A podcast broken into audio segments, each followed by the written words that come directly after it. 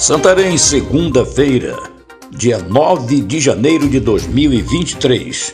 Aqui Oswaldo de Andrade, direto da redação do jornal O Impacto. Confira comigo as notícias que são destaque na página do seu jornal O Impacto. Falso pintor.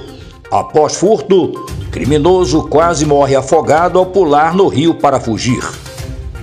Na manhã de segunda-feira, dia 9, após furtar a residência de uma mulher na grande área da Prainha, o elemento conhecido no submundo do crime como falso pintor, Reginaldo Pereira da Silva, quase morre ao pular no rio durante a fuga em Santarém. Ele se espetou. Ele pegou os pertences e saiu correndo. Ele correu para o porto da Reicon, se jogou na água, mas realizamos a captura, disse a militar. O criminoso foi resgatado da água e o Serviço de Atendimento Móvel de Urgência SAMU, após os primeiros socorros, o encaminhou para o hospital. Posteriormente, poderá ser encaminhado à 16ª Seccional Urbana da Polícia Civil. No hospital, os profissionais da saúde localizaram um cordão dentro da cueca do criminoso. O aparelho celular também foi encontrado. Suspeito de furto é morto a tiros no bairro Santo André, em Santarém.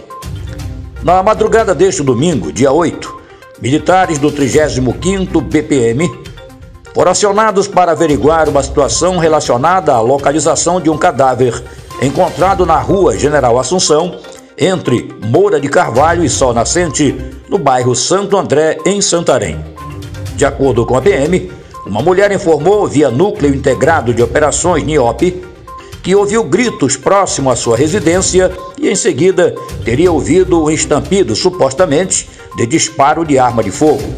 Ao chegarem no local, a polícia encontrou um corpo jogado no chão.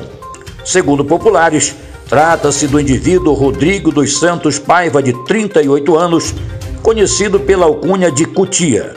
Ele é apontado por moradores como responsável pela prática de furtos no bairro. Para mais notícias, acesse www.oimpacto.com.br.